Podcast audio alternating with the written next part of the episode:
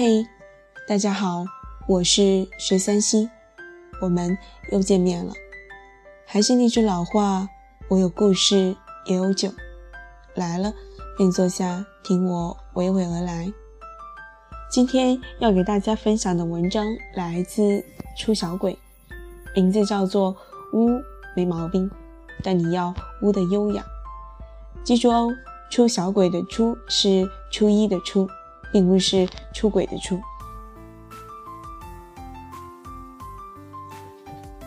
一个小哥们被某个读书群踢了出来，他差点气炸，说人家搞什么沙文主义霸权，简直丧尽天良。我就问他，为啥偏偏踢你啊？他气哼哼地说，还不是欺负我在群里没后台，别的男的都在群里斗图飙车污得起劲儿，他不去管。我跟个风也发张图上去，就马上被黄牌罚出了，真是气人！你发的什么污图啊？威力这么大？我继续问。他阵阵一笑，说：“哎呀，也没什么，就是一个女的穿比基尼撅着大屁股，配图文字是欢迎来搞。”我这口老血，别人也发这种啊？你们一个读书群的尺度倒是非常可以。没有，但跟我这个也差不多意思，甚至比我的图严重多了。他给我发了几张别人发的表情图，想对你做点乱七八糟的事情呢。再没人睡我，我就起来了，诸如此类。呃，你跟人家差远了，好吧？人家污那是污的不可描述，甚至呆萌可人；你污那是污的低俗没品，甚至能算性骚扰了，好吧？总有人会把污等同于赤裸相见，明明关系不到位，就开始通过讲黄段子的方式施展自己的幽默感了。这就是典型的惹姑娘反感的强行污，不但不好笑，还怪恶心。一个小妹妹跟我说，她单位就有个中年未婚大叔，一把年纪一无所成，四十岁就谢了顶，仗着自己是老板家的亲戚。每天都在单位里混吃等死不说，一有机会就飙车。单位新来了一个店大腰圆的姑娘，中午问办公室谁需要带饭，她一块给买回来。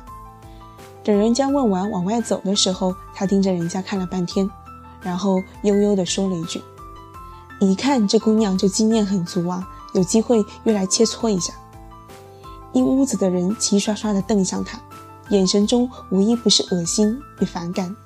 更巧的是，人家姑娘听见了，推门又返回来了，指着他平静地问：“大概以前肯定是受过挺重的情伤吧？”猥琐大叔一下愣住了，这是要唱哪一出啊？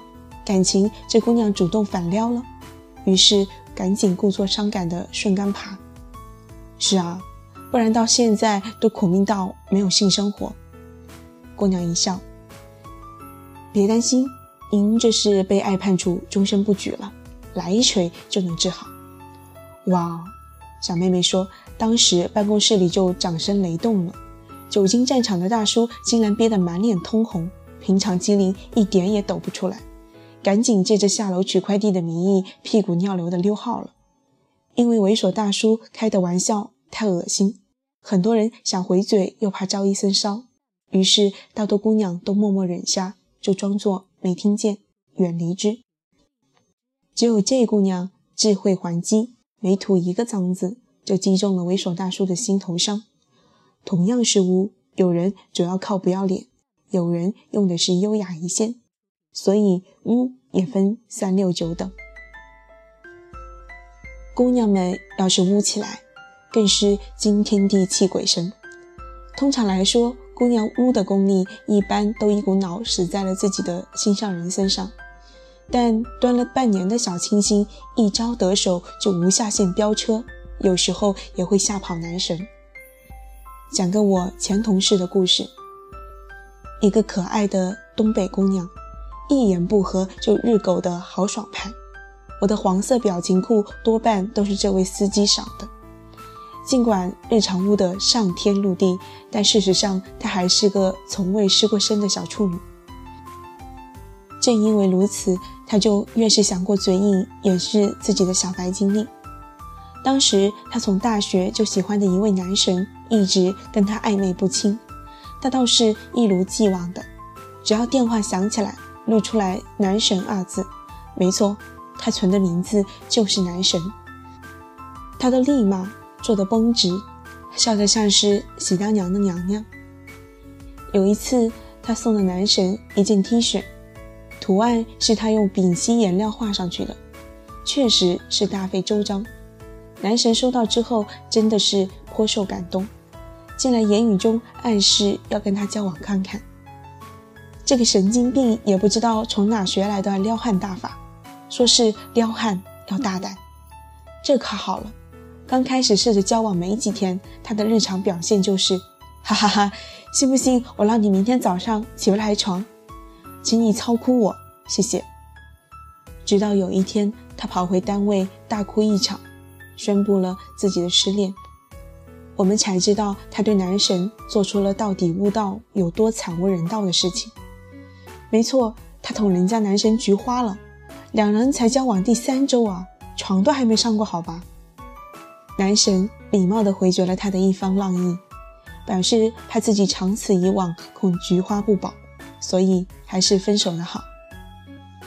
这件事笑了我整整一年啊！看到他伤心的吱哇乱叫，我完全同情不起来啊。呜，对姑娘们来说，其实是一件特有情趣的好事儿。但关系还没足够密切的情况下，你就急不可耐的飙车，翻车是必然。交往的最初，男人本来期待的是他如何把你逗得满脸通红。而不是你豪气冲天的让他们麻利儿自己脱啊？那怎样就算是污的优雅了呢？首推一下钱钟书吧。钱钟书十九岁那年被清华大学破格录取，一入学就发宏愿要横扫清华图书馆。有一次在校园咖啡馆，曹禺见吴祖湘进来，就低声对他说：“你看钱钟书就住在那儿。”还不赶紧叫他给你开几本英文银书？吴祖香就真去了，跟钱钟书说：“麻烦给他开三本英文银书书单。”人家钱钟书压根就没推辞，立马随手拿起桌上一张纸，飞快地写满正反两面。吴祖香接过一看，数了数，呵。这家伙竟然一口气给他开了四十几本英文遗书的名字，还写清楚了作者姓名和内容特征。就问你服不服？深谙其道，肯定是系统做过研究啊。这时有人会捂眼睛了。哎呀呀，想不到他竟然是这样的国民大师啊！通过读小乌苏又怎样？钱钟书是说过无婚不乐。人家也确实吸收了中外情色之精华，但人家四处赤裸兜售了吗？人家逢上姑娘就往外使了吗？人家的好玩永远藏着点说不透的有趣与涵养。你比如钱钟书写，据说每个人需要一面镜子，可以常常自照，知道自己是个什么东西。不过能自知的人根本不用照镜子。不自知的东西，照了镜子也没有用。看了忍俊不禁，没有半点污，你还得夸这男人真是有趣有品。再比人家苏轼，讽刺别人老牛吃嫩草，都能写出一树梨花压海棠这样优雅的句子来形容。污的优雅，不是你平常读两本时尚先生或男人装，转身就露出禽兽般的狰狞就算数。而是需要你在污的时候照顾一下他人的感受，并且该知道什么场合、什么人适合污的起飞。人活得太一本正经没意思，你不分对象的飙车太粗俗。讲到底，污需要的是一种因地制宜的机制，而不是三句话不离生殖器。唯有污与优雅并存，才能碰撞出更高级的邪恶本质。不信你试试。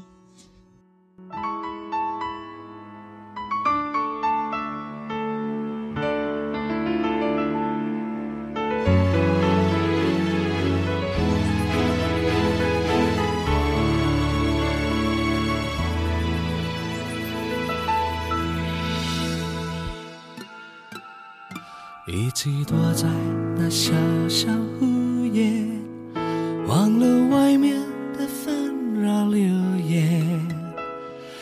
发现温暖的被窝里面，你就是我的天。看你流着泪幸福的脸，所有的苦都变成了甜。原来。当两颗心串联成线，谁也不能为爱划线。我给你的爱无际无边，如果非要在爱你之前加上一个时间设限，那么就爱你一万年。我给你的爱都。握在胸前，如果非要设一个终点，就在呼吸停止之前，还要再说够一万遍我爱你永远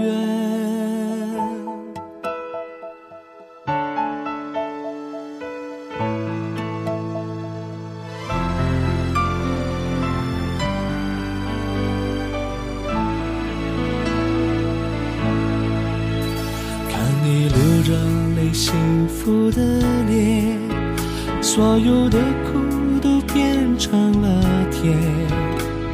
原来，当两颗心串联成线，谁也不能为爱划线。我给你的爱无际无边，如果非要在爱你之前加上一个时间设限。那么就爱你一万年，我给你的爱都握在胸前。如果非要设一个终点，就在呼吸停止之前，还要再说够一万遍，我爱你永远。哦，我给你的爱。无尽无边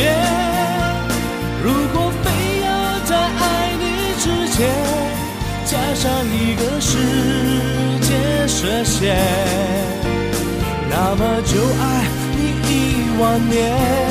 我给你的爱都握在胸前，如果非要下一个终点，就在呼吸停止之前。还要再说够一万遍，